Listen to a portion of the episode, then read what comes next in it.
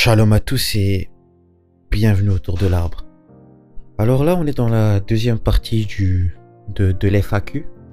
On avait, dans le dernier épisode, pour ceux qui n'ont peut-être pas pu l'écouter, je vous invite à l'écouter, on avait attaqué des questions sur Arbre Ardent et moi-même et comment approfondir la relation avec Dieu. Et aujourd'hui, j'allais attaquer des questions que j'avais reçues sur les relations, la sexualité et aussi les églises et les pasteurs et notre relation avec eux.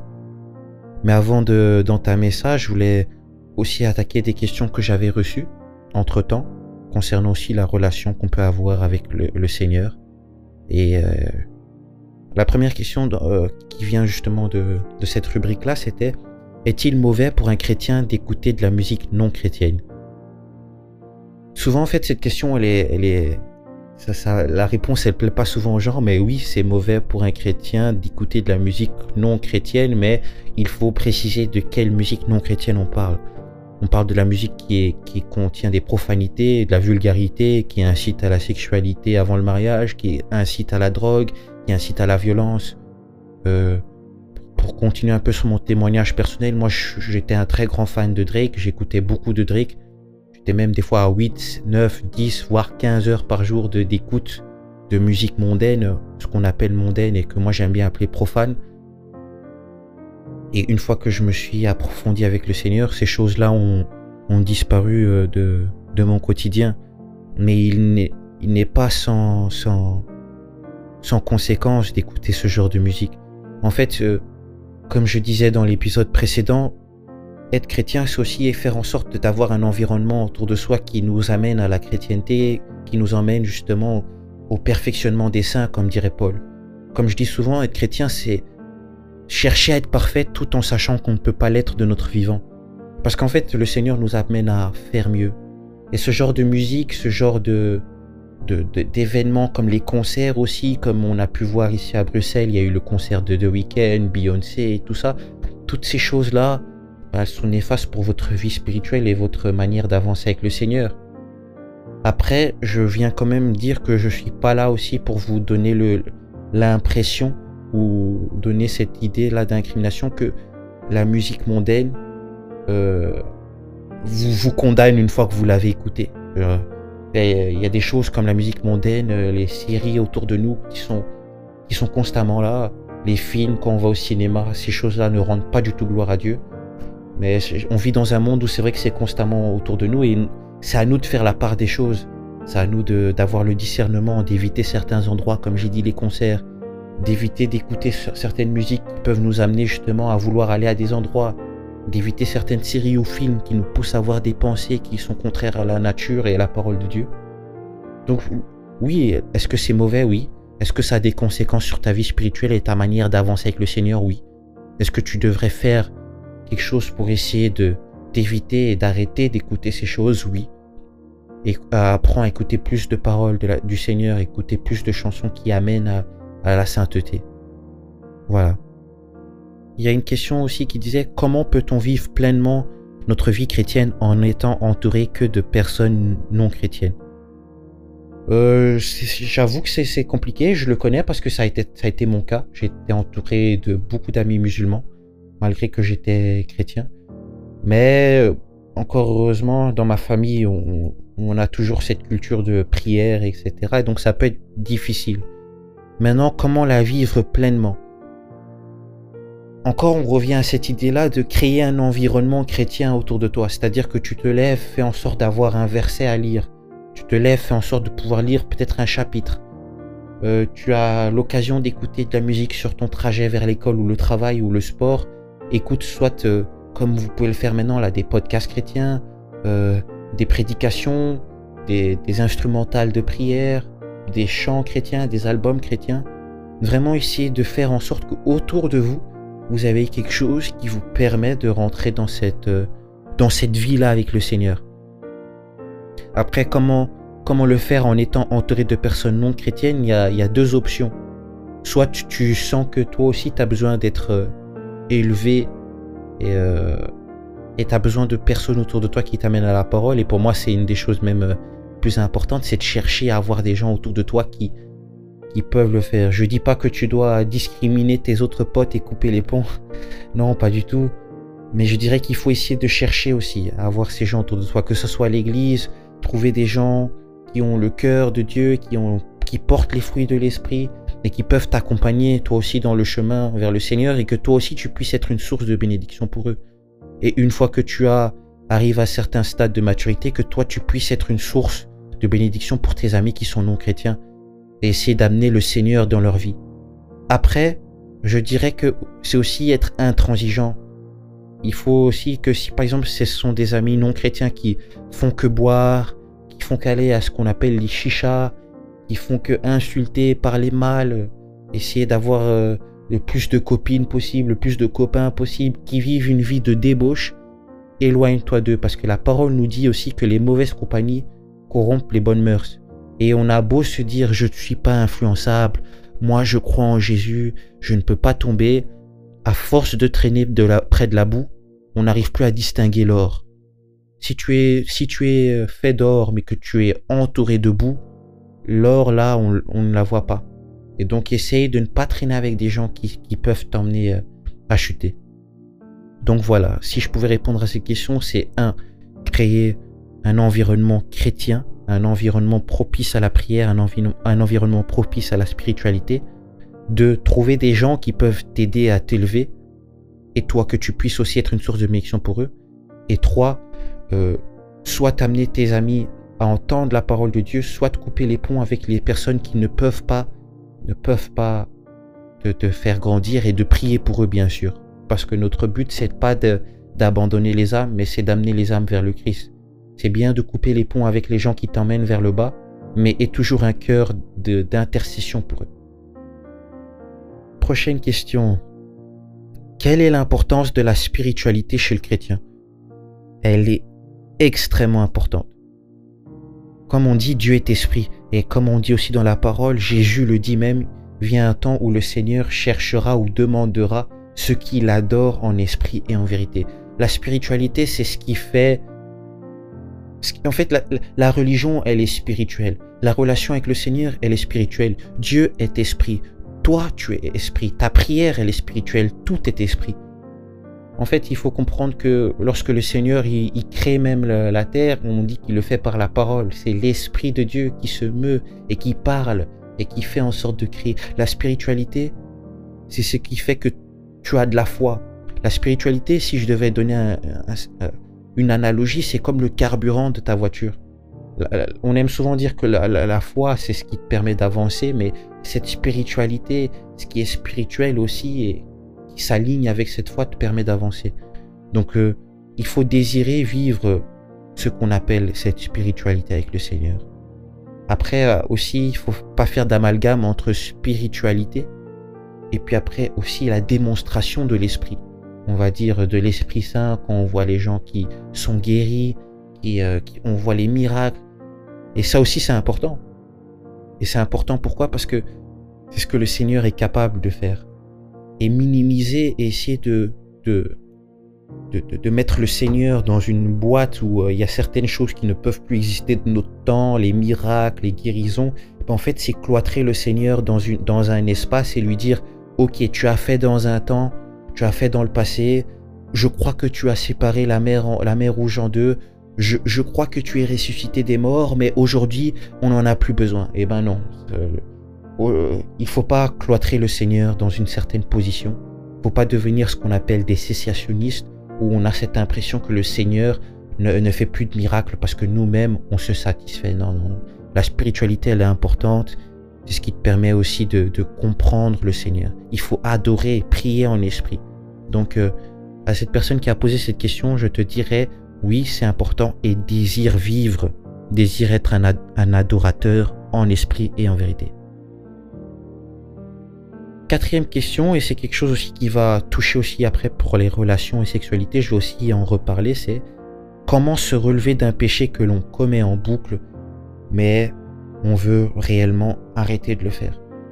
Euh, ça, c'est quelque chose que j'ai vécu et je pense que tout, toute personne le vit parce qu'on vit dans un monde où que ce soit de la musique mondaine qui est tellement présente et qui est devenue normale, banalisée, la musique profane, que ce soit la pornographie, la masturbation, ce sont des choses aussi qui sont immiscées dans la jeunesse et qui sont courante, on va dire, et que les gens arrivent à, à mettre ça devant nous de manière euh, sans tabou.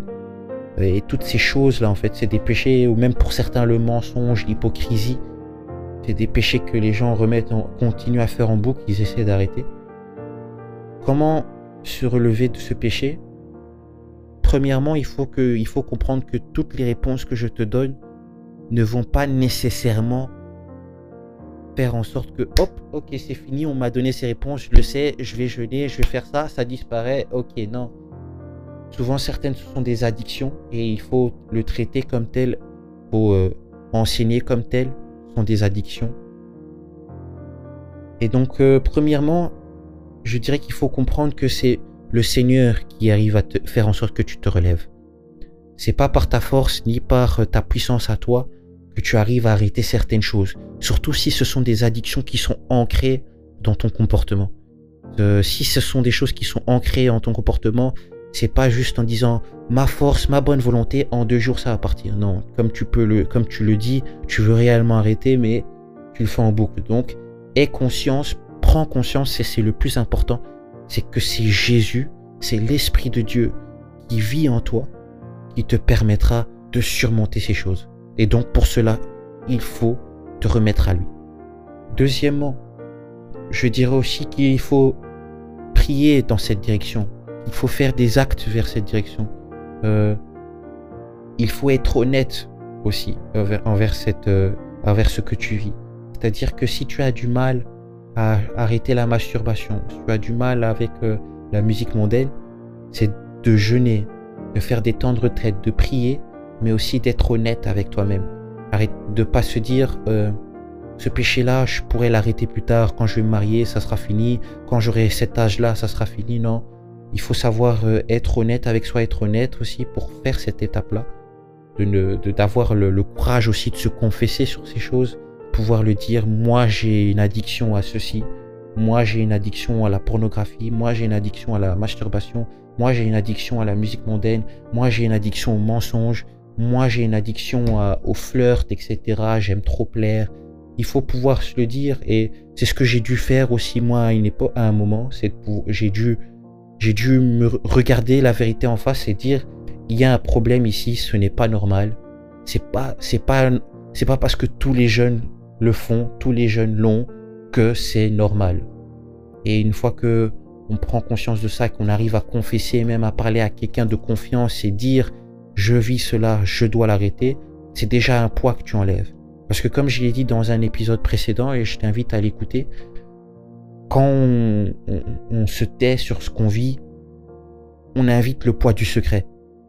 Et ce poids du secret vient devenir une voix de honte qui te parle et qui te dit, tu vois, t'as continué, tu l'as refait, t'es, t'es, condamné, toi t'arriveras pas à sortir de là. Oh, toi tu n'avanceras pas. Ah, ta ta ta. Et, et donc il y a ce poids du secret qui vient et donc de pouvoir le confesser, de pouvoir le dire à quelqu'un, j'ai un problème avec ceci, j'ai besoin d'aide, ben, déjà t'enlèves ce poids du secret. C'est quelqu'un qui peut t'aider avec cette addiction, qui prie pour toi, qui te met en prière.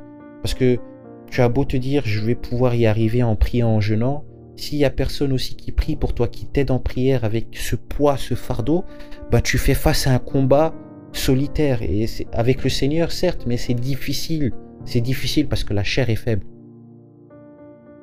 Donc, euh, pour essayer de synthétiser la réponse, je dirais que c'est ça. C'est pour se relever de ce genre de péché, c'est de comprendre que quand c'est une addiction, ça demande un travail aussi bien spirituel, mais aussi bien mental. Ça demande d'être honnête avec soi. Ça demande de prier vers cette direction. Ça demande de, comprendre surtout que c'est le Seigneur qui agit. Et euh, je suis quelqu'un d'honnête. J'aime pas J'aime pas prendre la parole et avoir ce côté euh, je suis serviteur de l'éternel. Cette hypocrisie, c'est des choses par lesquelles on passe tous. Et je veux que les personnes qui écoutent ces choses et qui passent par là, parce que je sais que vous êtes beaucoup, il y a une personne qui a eu le courage de poser ce genre de questions, mais je sais que vous passez tous par là. Il faut comprendre que le Seigneur est mort à la croix pour vos péchés. Et c'est pas, certes, c'est pas une raison de d'accepter de, de se complaire dans le péché, mais c'est une bonne raison d'avoir foi, d'avoir foi que le changement est possible, d'avoir foi que vos erreurs du passé ne définissent pas votre avenir, et que conformément à la parole, si vous voulez être juste, vous devez vous relever. Ne vous laissez pas abattre par vos erreurs, ne, vous, ne vivez pas dans cette idée-là où cette erreur est normale, ces erreurs, ces péchés qu'on fait en boucle sont norm, normaux, désolé de mon français là, mais essayez de, de, de, de comprendre que le Seigneur est, il est là pour vous et que vous n'êtes pas les seuls à traverser certaines choses. Même moi qui vous parle, je traverse certaines choses. J'ai traversé certaines choses et je traverserai sûrement encore certaines choses. Mais il faut avoir confiance en l'éternel. La vie de chrétien, c'est pas quelque chose qui est facile tous les jours, mais c'est quelque chose qui nous permet de garder espoir et qui nous permet aussi de nous rapprocher de notre Seigneur. Justement, parlant de tout ce qui est relations, sexualité et tout ça, il y a une, il y a une personne qui disait comment gérer le désir sexuel sachant que on est chrétien et qu'il vient à tout va. Euh, il, il, y a, une chose très intéressante concernant l'impudicité, on le voit dans Proverbe. Euh, il y a, je sais plus trop c'est quel chapitre, mais si je me trompe pas, c'est peut-être le chapitre 7 ou 9. On, on voit l'histoire de la prostituée qui, arrive à, séduire euh, le jeune homme. Et on le voit aussi euh, dans la parole, on nous dit de fuir l'impudicité. Donc, comment gérer le désir sexuel? C'est il y a plusieurs choses à mettre en place, que ce soit au niveau spirituel ou même au niveau mental et au travail sur soi. C'est un, comprendre qu'il faut le fuir. Euh, ça, c'est une erreur qu'on a tous fait, qu'on fait souvent, c'est de se dire, je vais résister. Le, la Bible dit fuyez l'impudicité, fuyez pour une raison. C'est parce que il faut juste tourner la tête. Il y a quelque chose qui te plaît comme ça, là, et ça te donne envie de, succomber à cette erreur tourne la tête, va dans l'autre direction, cours même, cours, part. Parce que souvent c'est comme ça que ça commence. On se dit je peux, euh, ouais c'est juste un regard, ça commence par là. Il suffit d'un regard et puis après c'est ta main qui pêche et puis c'est tout ton corps et c'est toute ton âme qui est souillée. Ça commence comme ça, c'est un regard, on se dit c'est rien. Et en tant que garçon, je peux le confirmer, on est jeune, tu as 12 ans, tu as 13 ans, et c'est comme ça que ça commence dans la cour de récré. Euh, on te dit, ah, elle est jolie, elle. Ah, tu regardes, tu es chrétien, tu le sais que tu es chrétien, tu regardes parce que tu te dis, ok, j'ai rien fait de mal. Mais c'est ce premier regard qui te permet de faire le péché qui viendra peut-être dans quelques mois, dans quelques années.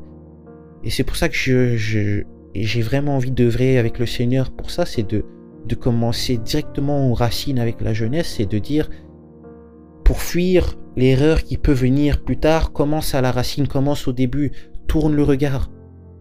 Euh, moi, je n'ai plus honte aujourd'hui de si je suis dans des conversations, dans des discussions, dans des groupes où je vois que ça tourne vers euh, un certain sujet qui peut m'amener à la chute, qui peut m'amener à la tentation, je quitte. Parce que je sais que ma chair, elle, elle n'est pas surpuissante, je suis pas surhumain comparé aux autres qui sont dans la conversation. Je sais que c'est un combat et je sais que je dois le fuir, ce combat. Je sais que le Seigneur, il peut m'aider, mais si moi-même je me jette dans, dans, la gueule du loup, comme on dit, bah alors je vais, je, vais subir quelques conséquences. Peut-être pas extrêmes parce que je suis croyant, mais je vais subir certaines conséquences. Et le premier regard, il est fatal. Donc comment éviter de, de, de vivre ça Déjà, premièrement, comment le gérer? C'est de fuir. Fuir les regards, fuir les moments qui sont qui sont pas, qui sont pas bons pour toi. Deuxièmement, j'ai envie de dire aussi comment le gérer. Et ça, c'est moi personnellement qui parle, mais comme je disais là tantôt, l'environnement, l'environnement du chrétien, il est important. J'aime souvent dire aux jeunes garçons de, faire du sport, euh, euh, lisez des livres qui vous donnent envie de faire quelque chose de votre vie, faire quelque chose de sain, qui vous donne envie de faire quelque chose de bon pour les autres et pour vous. Euh, entourez-vous de personnes qui, ne parlent que de réussite, il ne parle que de choses euh, positives, plutôt que de s'entourer de personnes qui ne parlent que de femmes chaque jour, que d'hommes chaque jour, qui ne parlent que de du péché sexuel. C'est des choses en fait où quand vous êtes constamment entouré de ça, vous avez vous avez toujours ces paroles, ces choses-là qui tournent en boucle. Et puis après, ça commence par une pensée qui vous pousse à aller sur un site qu'il ne fallait pas, qui vous pousse à aller sur Instagram à parler à des filles qu'il ne fallait pas, ou des garçons qu'il ne fallait pas. Donc, comme, j'ai pu répéter tout au long de cet épisode et l'épisode précédent, l'environnement. L'environnement, c'est une clé. Donc voilà, j'espère avoir pu répondre au moins à cette question-là parce que je trouve qu'elle est, elle est, bonne, elle est pertinente, elle est, elle est tabou. Mais moi, je suis quelqu'un, je suis un avocat pour ça, c'est que il n'y a plus de tabou à avoir parce qu'il y a tellement de jeunes filles et tellement de jeunes garçons qui sont en train de mourir spirituellement parce qu'on n'ose pas parler de certaines choses. Euh, prochaine question. Les relations catho-évangéliques, c'est possible? Si oui, comment gérer, comment gérer si on va au culte ou à la messe? Cette question-là, elle est revenue plusieurs fois et ça m'a ça m'a intrigué parce que je me suis je, je, je me rendais pas compte que c'était quelque chose qui pouvait vraiment euh, turlupiner dans la tête des gens. Bah, je vais donner une réponse en deux temps. Oui et non. Est-ce que c'est possible, catho évangélique? Oui, c'est possible jusqu'à un certain degré. Et il faut être honnête, si les deux personnes euh, vivent sans être trop à fond dans les dogmes et euh, la spiritualité qui vient avec les concepts de leur église. Mais moi, comme je vous le dis, déjà ça c'est une mauvaise chose. Si tu es pas à fond dans ce que la parole t'enseigne et que tu vis avec quelqu'un qui peut-être euh, a une vision de la parole qui, soit pour l'un ou pour l'autre, qui est, euh, on va dire, qui est corrompu pour l'autre, qui est hérétique, bah alors c'est difficile de le faire. J'ai qu'à prendre euh, l'exemple de l'intercession euh, des saints euh, pour les catholiques et qui est formellement interdit chez les protestants parce que de notre côté en tant que protestants on le voit comme quelque chose qui est proche du blasphème, qui est comme de l'idolâtrie. Et je comprends bien que ce genre de débats sont sans fin et je suis toujours à l'écoute pour des conversations intelligentes et qui amènent à l'édification. Mais c'est vrai que c'est difficile. Après, est-ce que c'est interdit? Est-ce que c'est impossible de, vivre heureux avec quelqu'un qui est catholique ou protestante, évangélique? Non, c'est pas impossible. Mais euh, il faut comprendre que le mariage ou une relation, c'est un engagement envers le Seigneur, mais c'est aussi un engagement pour sa future famille. C'est jurer devant le Seigneur, c'est faire une promesse et c'est s'engager, pardon, dans une vie où où il y a des combats, il y a des choses à faire face. Le mariage, c'est pas tout rose, c'est pas toujours facile. Et si spirituellement vous n'êtes pas sur la même longueur d'onde, si dans votre foi vous n'êtes pas sur la même longueur d'onde, et si dans votre manière d'avoir la relation avec le Seigneur vous n'êtes pas sur la même longueur d'onde, ben croyez-moi que le bateau sera très très très très très très agité. Après moi je suis pas marié, j'avoue qu'on pourrait se dire ce gars il a que 22 ans, il est pas fiancé, pas marié, est-ce qu'on peut l'écouter? Faites-moi confiance pour ce sujet-là. Je, je vois des choses quand même, comme j'ai dit, euh, famille pastorale, j'étais souvent avec mon père pour certaines conversations et certaines discussions qu'il a pu avoir. Et j'ai vu, j'ai entendu plusieurs témoignages. Mes sœurs sont mariées, et donc j'ai aussi une vision du mariage. Donc, euh, faites-moi confiance là-dessus. Essayez de chercher quelqu'un qui correspond aux valeurs du Seigneur que le Seigneur a disposé pour vous, qui a le cœur selon Dieu, qui porte les fruits de l'esprit et qui a cette même vision du Seigneur et de sa manière d'opérer que vous. Sinon, c'est très compliqué. Euh, du coup, encore, il y avait encore cette question sur est-ce que les relations entre catholiques, etc. Il y avait une question que j'ai bien aimée, c'est est-ce que un frère ou une sœur en Christ est un critère suffisant pour se marier ou est-ce qu'il faut autre chose? Bah oui, il faut clairement autre chose. Une personne qui dit confesser le nom de Jésus-Christ et qui dit avoir la foi en lui, c'est pas assez. Il y a beaucoup de gens qui ont la foi en, en Christ mais qui ne marchent pas selon euh, sa volonté. Et il y a beaucoup de gens qui n'ont pas la même vision que vous. Et il faut comprendre que le mariage, c'est pas juste sur le plan de vision spirituelle et vision de comment euh, gérer un foyer, mais c'est aussi sur euh, votre manière de faire, votre manière de, de vouloir œuvrer plus tard. Moi, comme j'ai dit, je sais que je veux être pasteur, donc pour mon, pour mon mariage, il faut une femme qui est capable de, vivre selon cette pression. Et c'est pas juste parce qu'elle croit en Jésus qu'elle est capable de vivre cela. Et, euh, c'est pareil pour vous. Si vous voulez, je sais pas moi, être euh, euh, avoir une une, une, une boucherie plutôt, je sais pas, je sais pas, j'invente, hein, mais pour essayer de faire comprendre que si vous voulez avoir un métier plus tard et que la personne veut vivre une vie qui est drastiquement à l'opposé de vous, tout en ayant les mêmes croyances que vous, bah, c'est difficile. Si vous n'avez pas votre même, euh, la même vision de comment tenir un foyer, qu'est-ce que c'est que le mariage, qu'est-ce que c'est que de, faire même les tâches à la maison, la vision de l'homme et de la femme, vos cultures, si elles n'arrivent pas à, se mettre ensemble, bah, c'est difficile et c'est pas juste parce que la personne va à l'église chaque dimanche et qu'elle lit sa Bible que le mariage va fonctionner. Il y a tellement de choses sur lesquelles il faut se mettre sur la même longueur d'onde et, ça aussi c'est quelque chose qu'il faut souvent répéter parce que de nos jours on pousse les gens à, prier pour le mari et, puis après de ne pas prier pour être prêt pour ce mariage. De, on, dit souvent à des sœurs dans l'église, et je vise les sœurs particulièrement parce que c'est c'est elles qu'on prend pour cible pour le mariage, de prier pour un bon mari, mais aussi leur dire de prier pour être une femme, prier pour être une femme correcte pour son, futur mari. Et les hommes aussi, c'est pareil.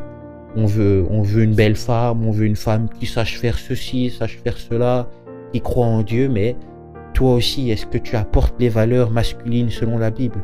Est-ce que tu es prêt à te tenir à la, brèche pour prier est-ce que tu es prêt pour pouvoir aux besoins de ton foyer? Est-ce que tu as compris ce que c'est qu'être un homme selon la Bible?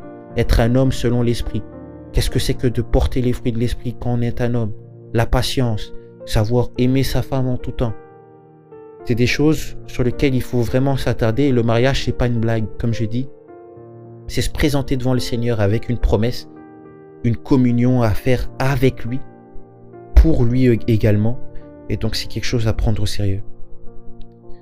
Quelqu'un qui a dit que pensez-vous du sexe avant le mariage, des bisous avant le mariage. C'est formellement interdit. Euh, le sexe avant le mariage, c'est quelque chose qui est mauvais, c'est quelque chose qui est contre la volonté du Seigneur et il faut continuer à être un avocat euh, du message qui, euh, qui incite à l'abstinence sexuelle. Pardon. C'est vraiment important de, le faire.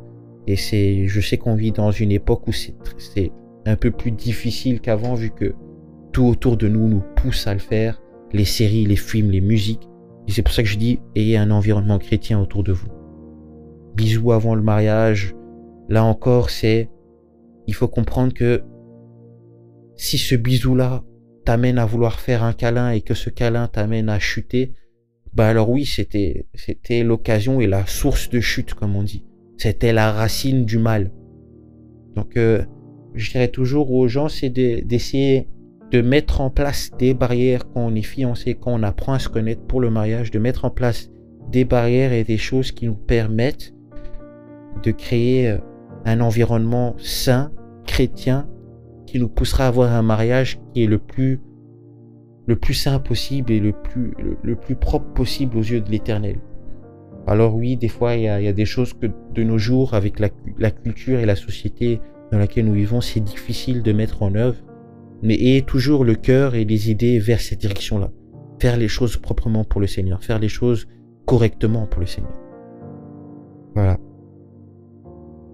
Donc, je propose qu'on passe à la quatrième rubrique. Là encore, on aura un épisode long de 30 minutes, mais bon, désolé, hein, mais je pense que c'est des questions où il faut approfondir. Ça, c'est sur les églises et pasteurs. J'ai eu deux questions là-dessus et je suis genre, Quelqu'un qui veut devenir un pasteur plus tard, je trouve que c'est très important. Quelqu'un qui a dit Les pasteurs sont-ils toujours des hommes de confiance? Dans certaines églises, les pasteurs cherchent toujours à extorquer de l'argent. Et oui, on l'a vu récemment avec des histoires comme ACER en France ou euh, Bostra, comme vous, certains peuvent le connaître, euh, et même au Congo, en Afrique, en Europe, il y a des charlatans partout et l'image du pasteur un peu détérioré. J'étais dans un space sur Twitter il y a pas longtemps, on parlait de ça. Moi j'ai envie de dire, premièrement, apprenez à mettre votre confiance dans la parole de Dieu et en Dieu en premier lieu. La raison pour laquelle euh, la confiance entre les pasteurs et les, les fidèles s'est détériorée avec le temps, c'est parce qu'on a, on a de plus en plus de fidèles ils ne connaissent pas leur Dieu et la parole elle-même. Et donc c'est plus facile de les manipuler, de présenter une parole, présenter un verset, mais qui veut dire tout autre chose et qui puisse servir aux, chrétiens pour se flageller ou soit pour donner plus d'argent ou soit euh, s'isoler de sa famille. Et je pense que la, première solution à ce mal, à, ces mots-là, c'est de, si nous-mêmes on fait le travail de d'approfondir nos connaissances spirituelles, d'approfondir nos, nos, connaissances bibliques, d'approfondir notre relation avec le Seigneur, le discernement, on arrive à s'armer pour pouvoir éviter de tomber. Et puis après, ça nous permet aussi d'être plus en confiance. On aura là de nos jours, il y a beaucoup qui, n'osent plus écouter les pasteurs parce que eux-mêmes ne connaissent pas la parole. Et donc, vu qu'ils n'ont pas de quoi, sur quoi s'appuyer, une sagesse sur laquelle s'appuyer, ils n'osent plus écouter parce qu'ils savent qu'ils peuvent se faire berner. Alors que moi aujourd'hui, comme j'ai dit, je connais peut-être que 5% de la Bible, mais c'est quand même euh, une avancée, un avantage intéressant, c'est que aujourd'hui, s'il y a quelqu'un qui commence à enseigner et que c'est pas conforme à ce que j'étudie et ce que je remarque dans la Bible, bah alors je, je ferme mon oreille. Et de nos jours, c'est difficile pour certains de le faire. Donc, soit ils font le truc où ils écoutent et puis ils tombent eux-mêmes dans, dans l'erreur, ou soit ils font l'extrême opposé, ils fuient au lieu de chercher eux-mêmes à développer la relation avec le Seigneur et de comprendre la parole.